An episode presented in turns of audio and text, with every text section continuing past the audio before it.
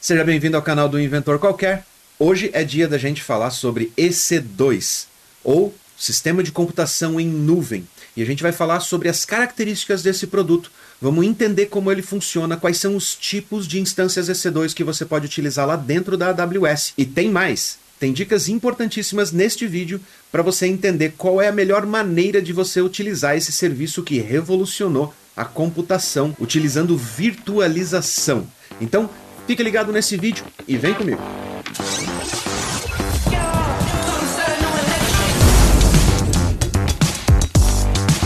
Se você está chegando nesse vídeo, quer dizer que você tem interesse por cloud computing e você quer aprender mais, você quer evoluir o seu conhecimento com a computação em nuvem. Então não esquece que a gente está preparando o nosso curso 2.0 de AWS e se você quiser participar do pré-lançamento, que vai ser exclusivo para seguidores aqui do canal do Inventor e do meu canal pessoal do Wesley Milan, você tem que se inscrever aqui no canal e clicar no linkzinho que vai estar tá aqui na descrição e no comentário pinado para ir lá se inscrever para o pré-lançamento. Entra lá, coloca o seu e-mail, se inscreve para poder receber as notificações de quando esse curso vai ser pré-lançado e você vai poder participar dele com vantagens exclusivas de seguidores aqui do canal do Inventor e do canal do Wesley Milan. Afinal de contas, o que é EC2? EC2 é abreviação de Elastic Compute Cloud, ou seja, computação elástica em nuvem. Nuvem nada mais é do que a virtualização de recursos computacionais para poder distribuir essas virtualizações em forma de instâncias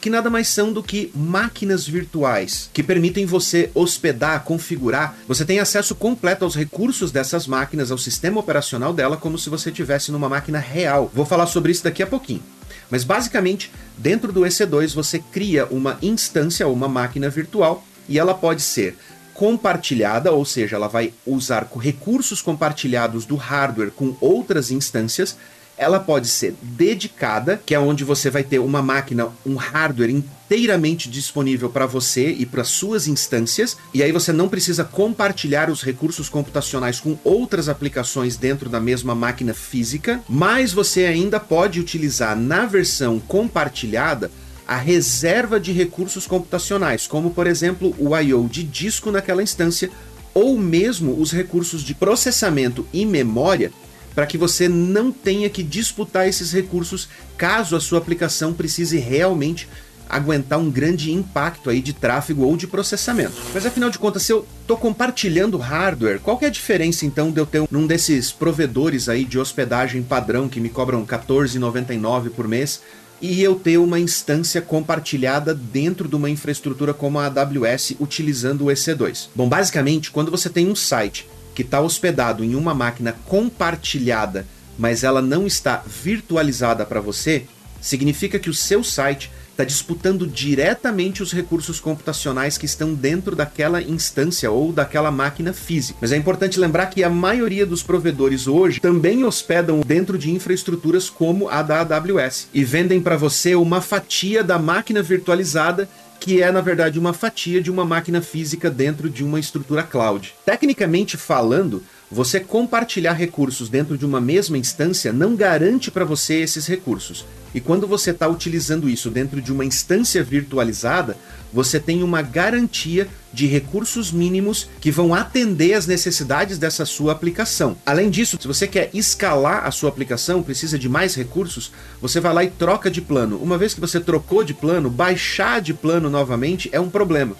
Já na infraestrutura em cloud, você consegue automatizar a escalabilidade fazendo com que o seu site atenda uma demanda maior quando é necessário e que o seu site economize dinheiro logo na sequência, em questão de minutos, se você precisar, para você poder poupar dinheiro. Então essa elasticidade, ela te atende tanto na questão de entrega de resultados para o seu consumidor final, para o seu usuário final, quanto na questão de economia das suas despesas com a infraestrutura computacional que você precisa para poder rodar o seu site ou a sua aplicação. Outra diferença crucial é a possibilidade de você poder escalar não só horizontalmente dentro da sua infraestrutura cloud, mas também trocar de máquina, trocar de instância, levar ela para uma instância maior ou menor, se você quiser, sem que você precise instalar toda a sua aplicação novamente dentro daquela máquina, com recursos que facilitam muito a sua vida, como por exemplo a criação de snapshots ou imagens da sua instância que copiam exatamente como a sua instância funciona e você pode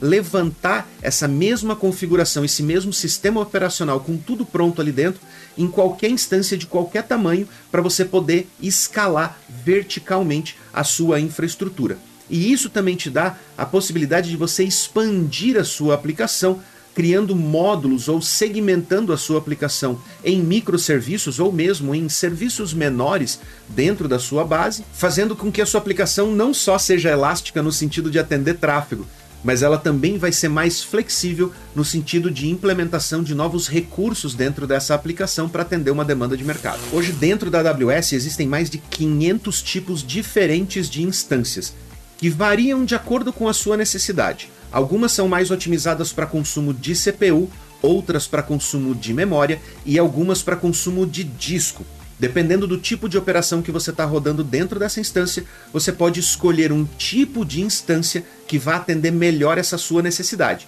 E o mais novo modelo, que não é tão novo assim, já está há algum tempo disponível aí dentro da AWS, mas que está sendo cada vez mais utilizado, são as máquinas otimizadas para níveis altíssimos de processamento para uso em machine learning, com aprendizagem de máquina, onde você pode rodar algoritmos bem pesados para analisar dados de comportamentos de usuário, preços de mercado e uma série de outras métricas que você pode jogar dentro de uma máquina de aprendizagem para fazer com que o seu sistema fique mais inteligente. E o melhor, você consegue levantar essas instâncias, fazer esse processamento e desligar elas para não ficar gastando dinheiro, o que é muito melhor do que você estar tá utilizando uma infraestrutura VPS ou mesmo uma infraestrutura on-premises, que é aquela que você tem dentro da sua própria empresa. Além disso, você pode escolher entre máquinas que utilizam tecnologias de processamento diferentes. Dentro do EC2 na AWS, você pode escolher instâncias que rodam com processador Intel,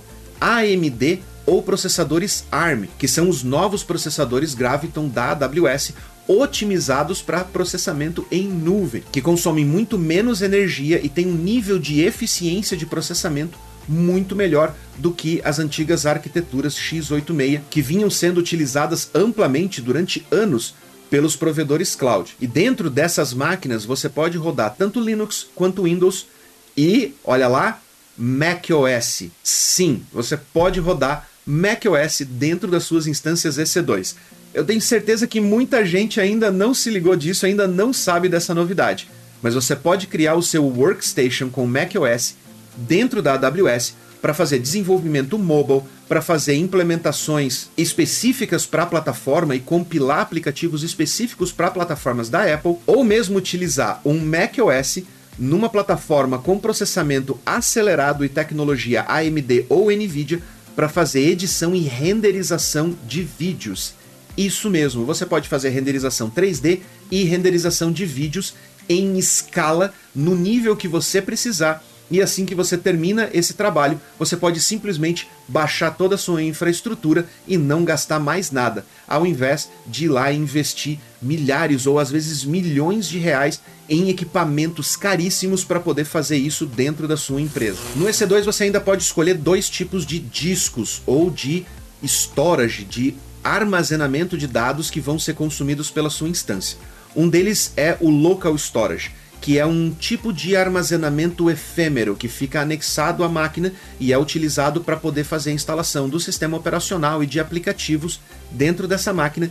só que sem uma persistência de estado longo. Eu vou explicar melhor sobre isso no vídeo de review que eu vou fazer lá no meu canal do Wesley Milan e eu vou deixar o link na descrição e no comentário pinado para você ir lá e ver eu fazendo a criação de instâncias na prática e mostrando para você esses detalhezinhos que podem fazer toda a diferença aí na sua aplicação, dependendo aí da finalidade que tem a sua aplicação. O outro tipo de armazenamento é o EBS ou Elastic Block Storage, que é um tipo de armazenamento que é anexado à sua instância e que você pode tirar ela de uma instância, anexar a outra, ter os dados persistentes independentes da sua instância. Por exemplo, uma instância de banco de dados pode ter toda a parte de sistema operacional e aplicações e serviços instalados dentro do disco principal e ter os dados do banco de dados salvos em um disco extra anexado a essa máquina. E caso essa máquina dê algum problema, basta você levantar um novo snapshot e anexar aquela mesma unidade de disco com os dados nessa nova instância, sem que você precise ficar fazendo dump, restore de banco e tudo mais. Mas mais uma vez vou falar mais sobre isso lá no vídeo de review do EC2, então não esquece, dá uma olhadinha na descrição. Se o link tiver ali, quer dizer que o vídeo já foi publicado mas de qualquer maneira, se inscreve lá no canal do Wesley Milan e vai seguindo lá porque tem reviews a respeito de um monte de serviço AWS que está sendo publicado lá no canal do Wesley Milan. Mas afinal de contas, para que o EC2 é mais recomendado então? Se eu estou criando máquinas virtuais e eu acabei de falar sobre usar eles para colocar bancos de dados dentro de um EC2. Bom, o EC2 é a forma mais primitiva, digamos assim, de hospedagem em cloud. E primitiva não é no mau sentido, tá? Bem pelo contrário, em tecnologia, o termo primitivo é utilizado para todas aquelas tecnologias que servem de base, de alicerce para que outras tecnologias de mais alto nível sejam desenvolvidas em cima dela. No EC2, se você vai configurar, por exemplo, um servidor Linux, é ideal que você tenha um conhecimento, no mínimo razoável, a respeito do sistema operacional Linux, para que você consiga configurar adequadamente o seu sistema operacional para rodar a sua aplicação. A vantagem disso é que você tem acesso ao sistema operacional e você pode configurar o seu sistema operacional e personalizar ele da melhor maneira para a sua aplicação mas isso demanda um certo conhecimento para que você realmente faça aquilo e aproveite essa vantagem dentro dessas instâncias que são extremamente flexíveis e permitem inclusive você compilar o kernel delas para que ela seja otimizada para aquela aplicação ou para aquela finalidade que a sua aplicação precisa. Porém, existem serviços da AWS que fazem isso por você de maneira bem mais fácil e por isso você deve se inscrever aqui no canal, porque eu vou trazer esses serviços aqui no canal e vou fazer o overview e depois vou fazer o review lá no canal do Wesley Milan. Então não esquece, se inscreve aí, clica no joinha já para ajudar esse conteúdo a atingir mais pessoas, porque eu vou trazer esses serviços aqui vou mostrar para você como facilitar a sua vida como um gestor de cloud e como tornar a sua profissão muito mais produtiva no dia a dia com a plataforma AWS que é amplamente utilizada. Mas basicamente você pode utilizar o EC2 para fazer hospedagem de APIs, sites estáticos, sistemas distribuídos, bancos de dados e até ERPs, ou aqueles sistemas de gestão que você utiliza aí dentro da sua empresa. Isso mesmo, você pode utilizar a infraestrutura da AWS para hospedar o sistema de gestão da sua empresa e ligar a sua infraestrutura AWS via VPN com a internet da sua empresa, fazendo com que tudo fique redundante, você tenha backups automáticos feitos lá dentro da AWS e não precise mais se preocupar nem com a aquisição de equipamentos e muito menos com a manutenção e o mantenimento dessa infraestrutura, como o consumo de energia, horas da sua equipe técnica fazendo manutenção no hardware, ao invés de se preocupar na implementação de novas features e coisas desse tipo. Além disso, como eu acabei de falar, você pode rodar cargas de trabalho dentro da AWS, dentro do EC2. E dentre essas cargas de trabalho estão processamento de logs, rodar machine learning em cima desses dados de logs ou mesmo dados de mercado que você tem dentro do seu sistema, renderização 3D, renderização de vídeos e uma série de outros recursos que você faria com uma máquina convencional, porém você tem ela em nuvem com backup, redundância e escalabilidade coisa que você não teria se você comprasse um hardware e colocasse aí dentro da sua empresa. E para fechar com chave de ouro a lista do que é possível fazer, não esqueçam que agora você pode utilizar o próprio EC2 para criar suas workstations, ou seja, você pode ir lá dentro do EC2, criar uma instância macOS ou Windows ou Linux e trabalhar remotamente dentro dessa instância, mantendo essa instância segura e acessível a partir de qualquer lugar com segurança. Eu sei que para os mais tradicionais isso pode dar uma coceirinha do tipo, ah, minha nossa, deixar o workstation, deixar a estação de trabalho remota, não é perigoso, não é problemático?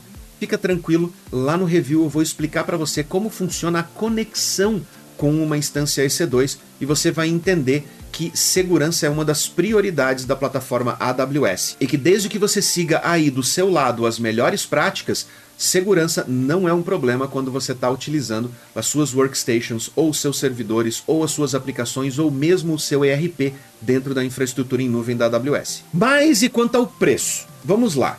Existem três modelos de cobrança dessa infraestrutura do EC2 dentro da AWS. A primeira chama-se On Demand, ou seja, é aquela cobrança que vai vir para você de acordo com o que você estiver utilizando. Basicamente, todas elas são baseadas em quanto você usa. Mas a On Demand tem um preço tabelado, que é o preço standard, o preço padrão ali da AWS, para quando você vai simplesmente utilizar uma instância sem avisar que você vai precisar dela, ou simplesmente, ó, preciso dela, vou levantar, você vai lá e vai pagar aquele preço tabelado, aquele preço padrão, que é baseado no consumo de horas ali do teu equipamento. Terminou de utilizar, encerrou aquela instância, ele para de te cobrar. Então é simples. Tá usando, tá pagando, parou de usar, parou de pagar. Precisou escalar, você paga enquanto está utilizando os recursos para escalar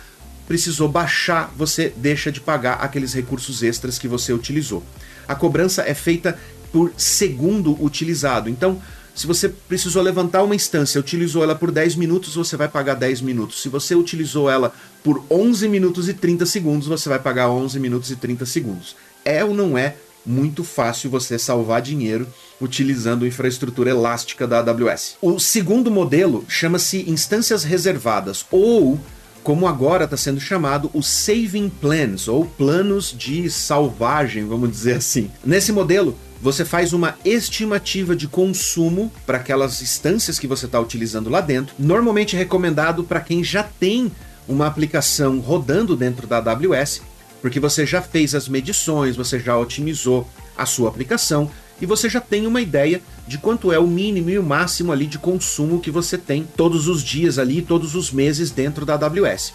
Nesse caso, você pode adquirir horas de recurso computacional de forma antecipada. Ou seja, você fala para a AWS quantas máquinas de que tipo você vai precisar consumir e você pode fazer planos de um ou três anos antecipando os pagamentos ou a necessidade daqueles recursos e aí você tem um desconto. Nos planos do Saving Plans, você pode tanto adiantar parcialmente o valor, adiantar integralmente esse valor ou não adiantar nada. Você só assume o compromisso de que durante aquele ano ou do, durante aqueles três anos que você está dizendo para ela que você vai precisar dos recursos, você vai pagar todo mês um valor fechado de horas baseado na tua necessidade de recurso computacional. Todos os recursos que excedem aquele valor que você já reservou vão ser cobrados no valor do on demand. E por último, mas não menos importante, as instâncias Spot, que eu vou falar mais a respeito delas no próximo overview aqui no canal do Inventor, então fica ligado para saber mais a respeito de spots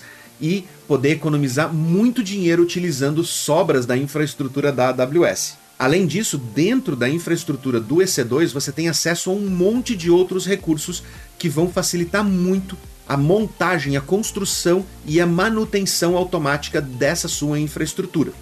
Dentre eles estão o Elastic Load Balancer, o Auto Scaling, o Elastic IP para você poder colocar IPs fixos apontados para suas instâncias, os grupos de segurança para controlar o acesso a essas instâncias, as interfaces de rede para personalizar a comunicação entre as suas instâncias e entre elas e outros serviços da AWS, as imagens que eu falei aqui no começo do vídeo que facilitam a sua migração e facilita você fazer o upgrade das suas instâncias para outros tamanhos de instância, além de facilitar a sua migração para outras regiões quando você precisa distribuir a sua aplicação. O Lifecycle Manager que automatiza os backups ou os snapshots das suas instâncias EC2 e mais uma série de outros recursos menores ali que eu não vou conseguir listar aqui porque é coisa pra caramba. Mas se você quer saber mais a respeito disso, não deixe de assistir o review que eu vou fazer no canal do Wesley Milan para você entender e ver na prática todas as configurações e as possibilidades que você pode fazer aí dentro do EC2 e ver se finalmente eu vou te convencer a migrar sua infraestrutura on-premises, VPS ou seja lá qual for para dentro da AWS e aproveitar todas essas vantagens. Não se esquece que aqui no canal do Inventor tá vindo mais overviews a respeito de serviço AWS e lá no canal do Wesley Milan os reviews. Eu vou ficando por aqui. Um grande abraço e até a próxima.